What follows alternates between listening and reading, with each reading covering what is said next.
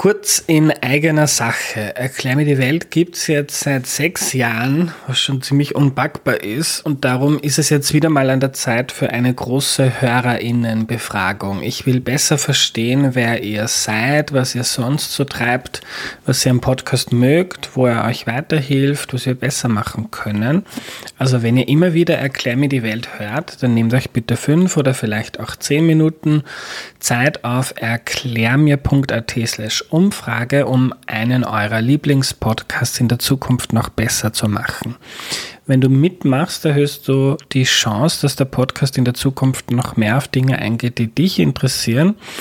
Und du kriegst im Austausch meine ewige Dankbarkeit und ein zukunftsfittes Erklär mir die Welt, das sich auf die nächsten sechs, zwölf oder hundert Jahre gut einstellen kann. Jetzt auf erklärmir.at slash Umfrage gehen. Vielen, vielen Dank.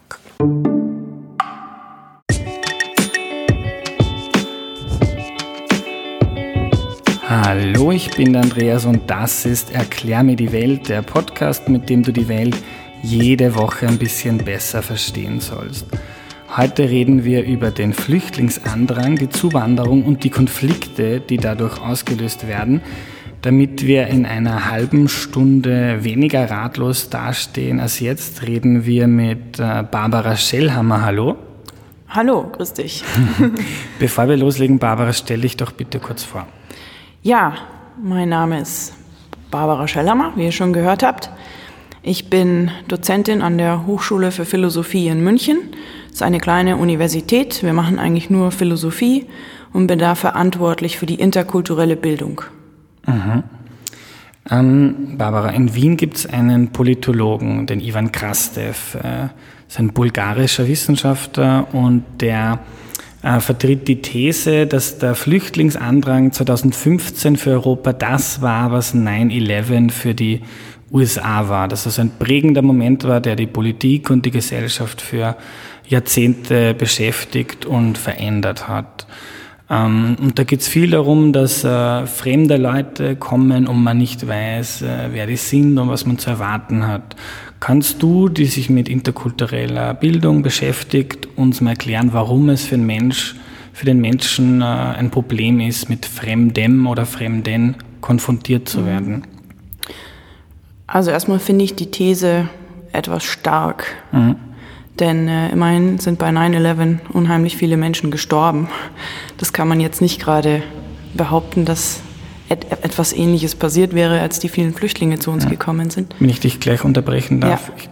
Im Krastiv geht es, glaube ich, nicht um die, äh, wie arg das war, was passiert ist, sondern das, was es in den Köpf Köpfen der Menschen macht. Aber das Bild in den Köpfen ja. der Menschen von 9-11 ist Tod und Verzweiflung und damit regt er auch ein Bild an, mhm. was finde ich mhm. sehr drastisch ist. Mhm. Ähm, ja, damit erzeugt er auch Bilder in den Köpfen. Also egal, gut, das mhm. wäre nochmal eine eigene Diskussion. Aber warum ist Fremdes so erschreckend? Ich habe mich lange mit einem Philosophen beschäftigt, der sich als Phänomenologe, Phänomenologie ist die Lehre von dem, wie sich Phänomene zeigen, also wie sich etwas zeigt, nicht was etwas ist, äh, beschäftigt. Ein Phänomenologe mit Namen Bernhard Waldenfels, der sehr viel zur Phänomenologie des Fremden geschrieben hat. Also wie zeigt sich Fremdes? Und er sagt, Fremdes zeigt sich dadurch, dass es sich uns entzieht. Wir können es eben nicht mit unseren Kategorien einordnen und verstehen. Und es trifft uns wie ein Stachel von einer Biene zum Beispiel. Er nennt es auch der Stachel des Fremden. Und Menschen haben verschiedene Strategien, dieser Fremdheitserfahrung zu begegnen, beziehungsweise ihr auszuweichen oder diesen Stachel abzubrechen. Und das ist zum Beispiel also bei uns in Deutschland das Thema Leitkultur, dass man versucht, Fremde einzuordnen in eigene Kategorien oder eigene Muster, dass man sie uns gleich macht, damit es nicht mehr so weh tut. Oder ich bin oft eingeladen, um interkulturelle Kompetenztrainings zu machen. Da wünschen sich Leute so eine Art Rezept, wie man mit Fremdem umgeht. Aber das geht eben nur sehr bedingt, weil ich glaube, dass man die Andersartigkeit des anderen versucht irgendwie auszumerzen oder in den Griff zu bekommen, Aber der eigentliche Wunsch, der dahinter steht, ist die eigene Hilflosigkeit irgendwie in den Griff zu bekommen. Und ich fände es eigentlich wichtiger, dass man diese eigene Hilflosigkeit angesichts dessen, was man eben nicht verstehen kann, ehrlich anschaut und nicht immer fokussiert, den anderen eben nur eben einzuordnen oder zu behandeln oder anzupassen. Ja. Bevor wir zu Strategien mhm. für den Umgang kommen, würde ich noch gerne auf diesen Stachel eingehen. Mhm. Äh, warum, warum ist das wie ein Stachel einer Biene, der uns sticht, wenn wir etwas nicht verstehen oder nicht in irgendeine Kategorie einordnen können, die, die wir schon haben im Kopf? Mhm. Weil Menschen ähm, Orientierung brauchen. Menschen halten es ganz schwer aus, wenn wir ähm, die Orientierung verlieren. Ich beziehe mich da nochmal auf einen anderen, sehr bekannten Wissenschaftler, einen amerikanischer Kulturanthropologe. Nochmal Anthropologie ist die Lehre vom Menschen, also der erforscht, welche Bedeutung die Kultur hat für den Menschen. Und der beschreibt Kultur als ein, er nennt es Bedeutungsgewebe, wie so eine Art Spinnennetz, auf dem Menschen leben, in das Menschen hineingeboren werden, in dem sie die Sprache lernen, in dem sie Rituale lernen. Und das brauchen sie, um ein Orientierungssystem zu haben, weil wir eben nicht wie die Tiere nur in Instinkten und Reizreaktionsmechanismen leben, sondern wir müssen eben Antworten finden auf die Fragwürdigkeiten des Daseins und des Lebens. Und wenn wir Angst davor haben, dass unser Bedeutungsgewebe, unsere Kultur Risse und Löcher bekommt durch diesen Stachel, der da vielleicht reinsticht oder eben das bedroht, ähm, dann reagieren Menschen oft extrem. Also wir reden ja viel über die Ismen. Fundamentalismus, Extremismus, Radikalismus, Populismus, alles das, was uns gerade auch politisch und gesellschaftlich beschäftigt, hat damit zu tun, dass Menschen, wenn sie Angst haben, ihr Bedeutungsgewebe der Kultur zu verlieren, ins Extrem übergehen und dann eben stark fundamentalistisch reagieren, ähm, um einfach wieder eine Orientierung zu haben. Hm dieses Netz, äh, dieses Gewebe, Spinnennetz, das du beschrieben hast, mm, wie, wie, genau kann man das definieren? Denn Kultur ist ja, also ich, wir sind in Salzburg, in Österreich. Mhm. Ich bin in Niederösterreich aufgewachsen. Ich habe ganz viele Freunde und Bekannte, die völlig andere Vorstellungen vom Leben, Zusammenleben haben als ich. Trotzdem haben sie keine Angst, wenn sie mich sehen oder wenn sie mit mir reden wenn jemand vielleicht anders ausschaut, dann schon. Äh, wo sticht da jetzt der Stachel mhm. in, ins Netz? Naja, das ist, also Fremdheit tritt in Graden auf. Es gibt etwas, ist mir weniger oder mehr fremd. Und es gibt so eine bestimmte Toleranz. Und wie gesagt, das hat sehr stark mit einem persönlich zu tun.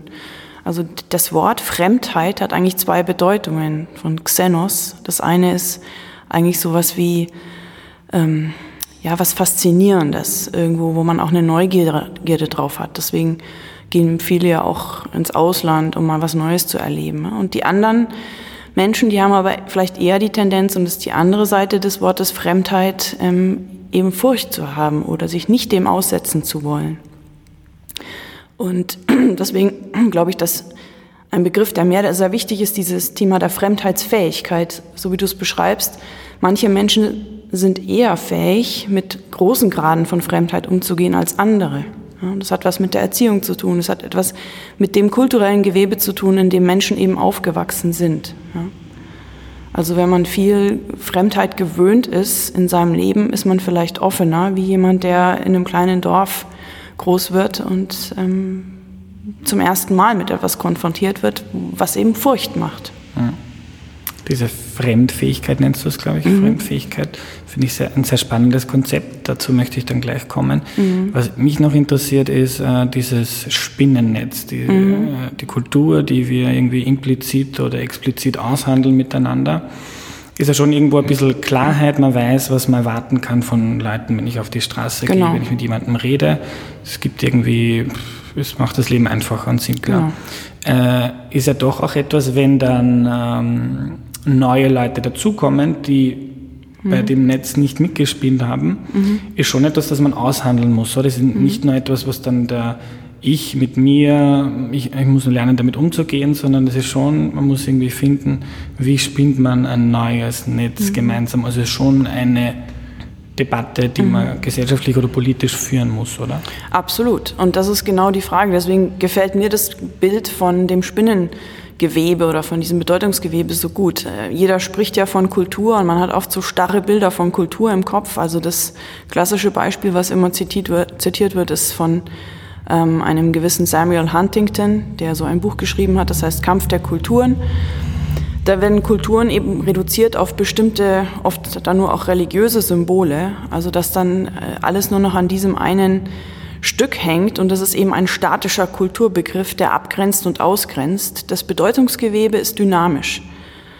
Wenn wir es zulassen, andere mitstricken zu lassen, dann wird sich das Gewebe natürlich verändern. Aber es ist dennoch etwas, wo wir beteiligt sind, auf dem wir ähm, jetzt nicht alles irgendwie von heute auf morgen verlieren. Das bedeutet aber, dass man vor allem an sich selbst auch weben muss und an dem eigenen, auch inneren Bedeutungsgewebe arbeiten muss. Ich finde es auch deshalb wichtig, weil wir ja dieses große Problem haben mit Menschen in vor allem großen Flüchtlingsaufnahme Lagern, ähm, die eben ihr Bedeutungsgewebe völlig verloren haben. Es geht ja nicht nur darum, dass wir Angst haben, sondern diese Menschen kommen. Ich habe viel im Irak gearbeitet. Ich war gerade vor zwei Wochen wieder im Irak in einem großen Flüchtlingslager in der Nähe von Mosul. Die Menschen haben alles verloren. Äh, ihr Bedeutungsgewebe ist weg. Die sind durchgefallen. Und äh, Menschen reagieren eben dann extrem, beziehungsweise sind sie äußerst fragil oder anfällig für extremistische Tendenzen, weil sie sich dann an starke Symbole klammern, an Fundamente wie zum Beispiel der IS hm. oder andere extremistische Gruppen, die ja regelrecht dann auf Suche gehen nach jungen Menschen, die sich ihnen anschließen. Es gibt auch Studien, weil man sich ja fragt, warum gehen junge französische, also Kinder und Jugendliche ähm, oder auch Deutsche gibt es einige, die sich dann eben dem IS angeschlossen haben.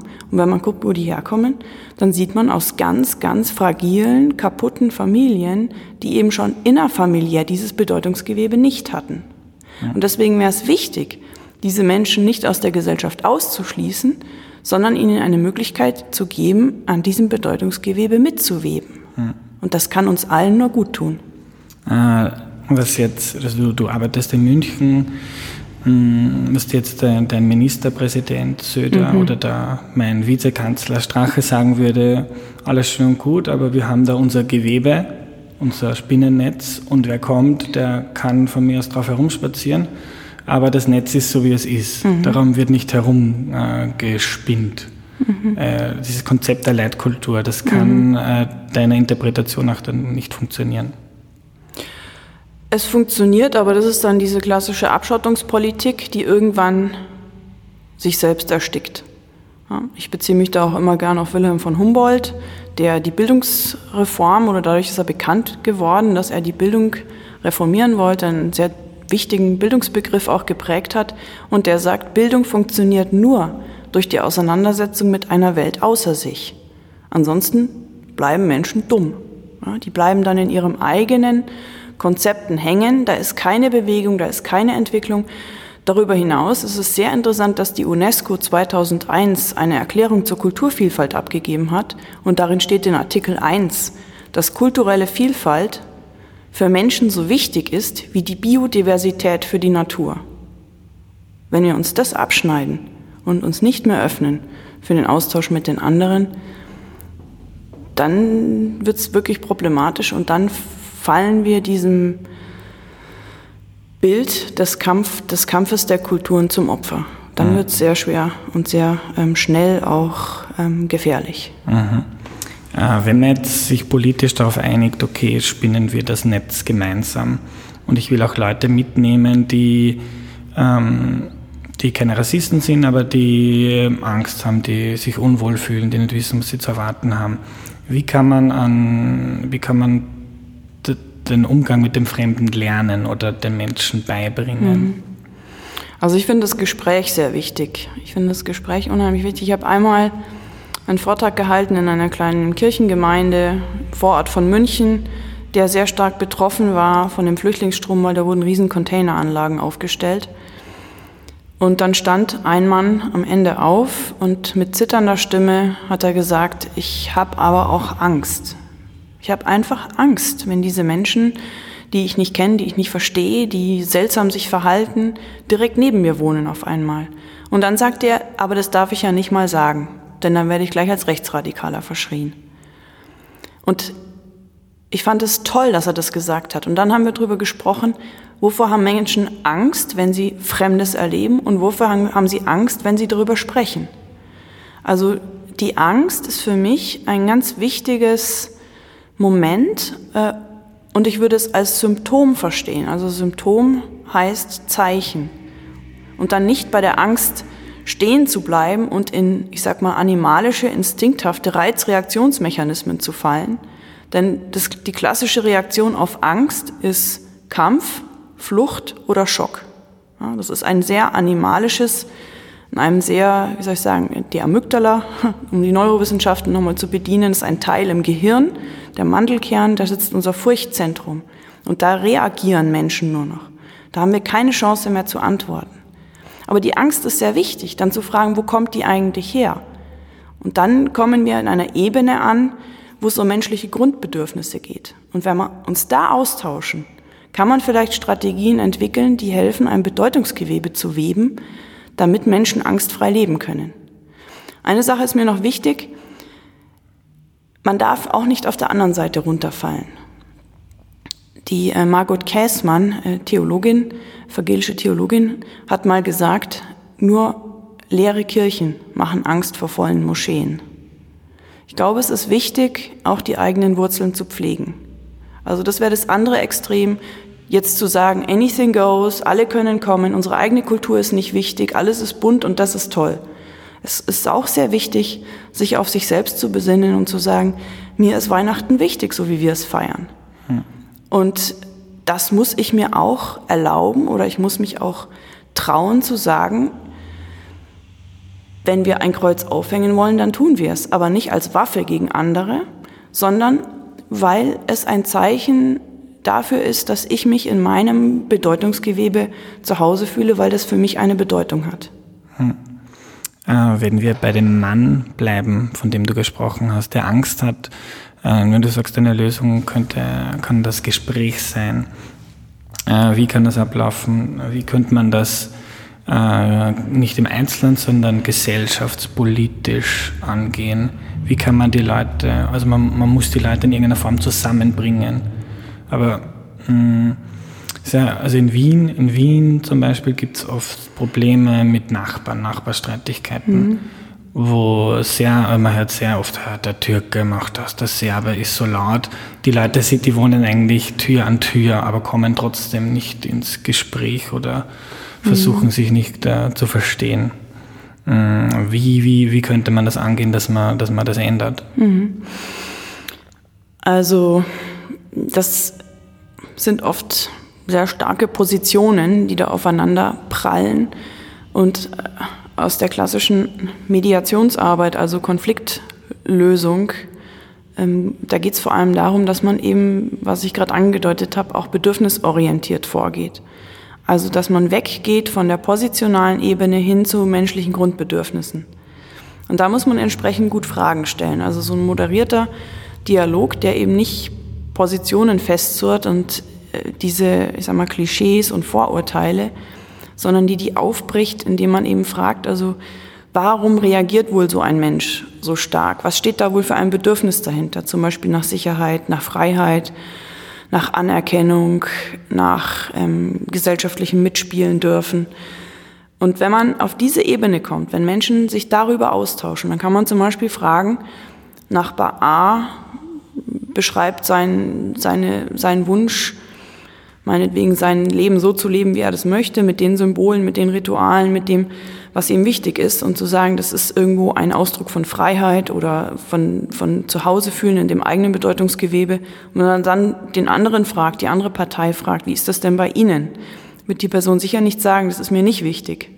Ja, sondern das ist mir auch wichtig, aber wir haben eben andere Strategien als Menschen, um diese Bedürfnisse zu befriedigen. Und darüber entstehen oft Konflikte, aber dass wir die Bedürfnisse haben, äh, darüber wird meistens eben nicht gesprochen. Ja. Weil wir bei den Gefühlen hängen bleiben, auf der Gefühlsebene und in diese Reizreaktionsmechanismen kommen und nicht mehr fragen, auf was weist das Gefühl eigentlich hin. Hm. Jetzt sind wir schon im, im Konflikt drinnen, äh, den gibt es schon. Wenn wir jetzt zwei Schritte zurückgehen und zum Beispiel uns eine bildungspolitische Frage stellen, das ist vorher Hilflosigkeit genannt, äh, im Umgang mit dem anderen, Fremden, Unbekannten, äh, kann man in der Schule schon früh ansetzen, um den Menschen ein Werkzeug zu geben, damit sie, wenn sie mit Fremdem konfrontiert sind, nicht hilflos dastehen. Mhm. Also was ich wichtig finde, das ist das, was in der Philosophie Selbstsorge genannt wird. Dass man nicht eben nur reagiert auf Fremdes, sondern versucht zu antworten. Und dazu muss man vor allem erstmal sich selbst und dieser eigenen Hilflosigkeit antworten. Sich das einzugestehen, dass es vielleicht nicht unbedingt an dem anderen oder an der Fremdheit des anderen liegt, sondern an dem, dass ich es eben einfach nicht einordnen kann. Ähm, und dann eben dieses, diese Fremdheitsfähigkeit, die ich schon erwähnt hatte, eben einzuüben. Dass man eben sagt, ich, also ja, in der Schule finde ich, da gibt es, glaube ich, viele Möglichkeiten. Es gibt ja mittlerweile auch schon Programme, wo Mediationsausbildungen gemacht werden in der Schule, wo Schüler und Schülerinnen lernen, eben selbst ihre Konflikte zu lösen, eben auf dieser Basis weg von dem Positionen ich gegen dich hin zu wir gegen unser Problem. Und das ist genau diese bedürfnisorientierte Ebene. Aber das hat eben auch damit zu tun, dass man sich mit sich selbst beschäftigt, mit dem eigenen auch der eigenen Fremdheit in sich selbst, weil gerade in solchen Situationen erlebt man sehr viel Fremdheit in einem selbst und dem nicht auszuweichen, sondern das anzuschauen und das ist schwer, aber nachhaltig. Woran liegt es, dass es da Leute gibt, die damit überhaupt kein Problem haben? Und für manche ist es fast unmöglich, damit umzugehen. Hm.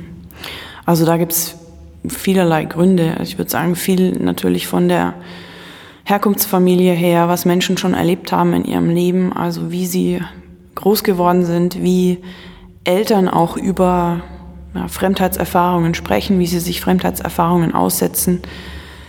Sind Kinder groß geworden in einem Haus oder in einer, in einer Familie, wo sie nur rumgereicht werden, weil vielleicht die Ehe in die Brüche ging oder so und mit viel Fremdheit konfrontiert waren.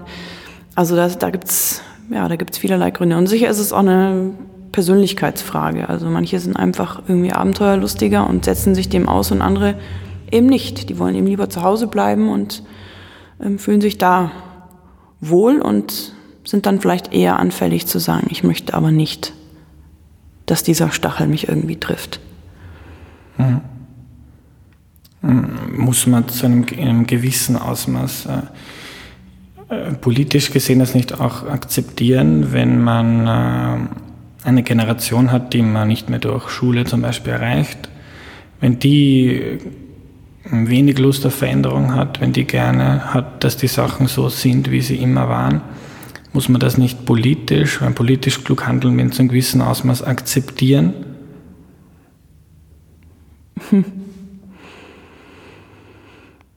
Ich weiß jetzt nicht genau, was du meinst. Ähm, ja. Muss man es akzeptieren, dass es sowas wie die AfD gibt oder andere rechtspopulistische Parteien und einfach sagen, es ist halt so?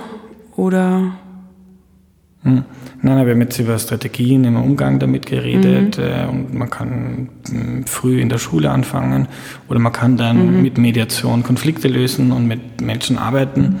Aber wenn man das jetzt auf, auf, auf es gibt ja hunderttausende Millionen Menschen, mhm. die Probleme haben, mit Fremdem umzugehen. Mhm. Und das ist, glaube ich, ein Argument, das in Österreich der Kanzler Kurz bringt. Äh, man kann die Leute nicht überfordern. Mhm. Und ist ein, Komprom ein pragmatischer Zugang, ein bisschen Zuwanderung, nicht so viel, mhm. weil die, mhm. unsere, unsere Bevölkerung ist nun mal, wie sie ist. Naja, wie gesagt, da würde ich sagen, das tut mir dann leid für so ein Land, ähm, mhm. weil sie sich dann auch den eigenen Entwicklungsmöglichkeiten irgendwie davon abschneidet. Also ich glaube, dass eben in Fremdheit unheimlich viel Potenzial steckt, weil eben, wie gesagt, das für die eigene Entwicklung, für die eigene Bildung extrem wichtig ist. Ähm, und wenn man politisch akzeptiert, dass Menschen halt einfach dann sich damit nicht auseinandersetzen wollen, ähm, muss man eigentlich in den Schulen keine Fremdsprachen mehr unterrichten. Dann muss man eigentlich, also die Geografie kann man dann auf Österreich beschränken. Ja, dann muss man sich mit Fremdheit eigentlich nicht mehr groß auseinandersetzen, ja, wenn man das akzeptiert, dass Menschen das halt einfach nicht wollen, sich da auch nicht anstrengen wollen. Ähm, ich würde sagen, wie gesagt, man darf nicht das ähm, auf der anderen Seite vom Pferd runterfallen. Also man, mhm. man da muss jetzt aufpassen, dass man nicht sagt, unser Bedeutungsgewebe ist nicht wichtig. Denn das ist schon wichtig. Und ich glaube, es gibt auch bestimmte Grenzen. Also ich würde sagen, die Menschenrechte zum Beispiel. Das, ähm, ich würde da auch Menschenrechte negativ definieren und sagen, was, was gibt es für Punkte, die alle Menschen nicht in ihrem Leben erleiden wollen. Und da kann man schon Gemeinsamkeiten dann, glaube ich, davon ableiten. Aber es gibt gewisse Standards, die wir einfach in unseren demokratischen Rechtsstaaten so ähm, wichtig finden, dass es da auch keine Kompromisse gibt. Das finde ich auch richtig. Aber dann zu sagen, wir können allen, die eben ihr, sagen wir in Bayern, ihre Lederhose anbehalten wollen und sich nicht aufmachen darf für was anderes, dann, das ist die Stagnation, Schicht im Schacht. Geht nichts mehr weiter. Ja. Und das wird sich nicht, also in einer globalisierten Welt wird sich das nicht vermeiden lassen. Das ist erst der Anfang. Wir wissen, das ist erst der Anfang von dem, was, wie sich das alles noch entwickeln wird. Ja. Wenn ich das jetzt äh, verbinden zu suche, dann sage ich ja, die Leute können die Lederhose anhalten, anbelassen, aber sollen sich trotzdem öffnen, dann können sie selber mhm. was davon lernen und mhm. wir können uns auch als Land und als Nation weiterentwickeln. Ja, genau. Mhm. Danke, genau. Barbara. Mhm. Bitteschön.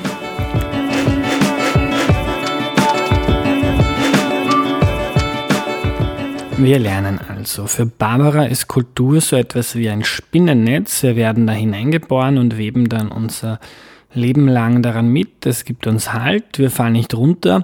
Wenn viele Menschen zu uns kommen, die vorher nicht auf unserem Netz waren, sondern auf einem anderen, macht das vielen einmal Angst, denn auf unserem Netz wissen wir ziemlich genau, was wir von Menschen erwarten können. Es gibt uns also Sicherheit. Angst vor Fremden hat auch damit zu tun, dass man nicht weiß, was kommt. Das zeigt, so sagt Barbara, die eigene Hilflosigkeit. Und auch damit müssen wir uns beschäftigen. Sie meint, wir reden zu viel darüber, dass sich die anderen, die neu auf unser Netz kommen, anpassen müssen, aber zu wenig, äh, dass wir selbst nicht sehr fremdfähig sind, so nennen sie das. und das ist extrem wichtig, meint Barbara, weil wir erst durch den Kontakt zu anderen lernen. So definiert Alexander von Humboldt Bildung. Und wer sich abkoppelt und keinen Kontakt mit anderen, mit dem Fremden hat, der bleibt in seiner Entwicklung stehen als Mensch und auch als ganzes Land oder als Nation.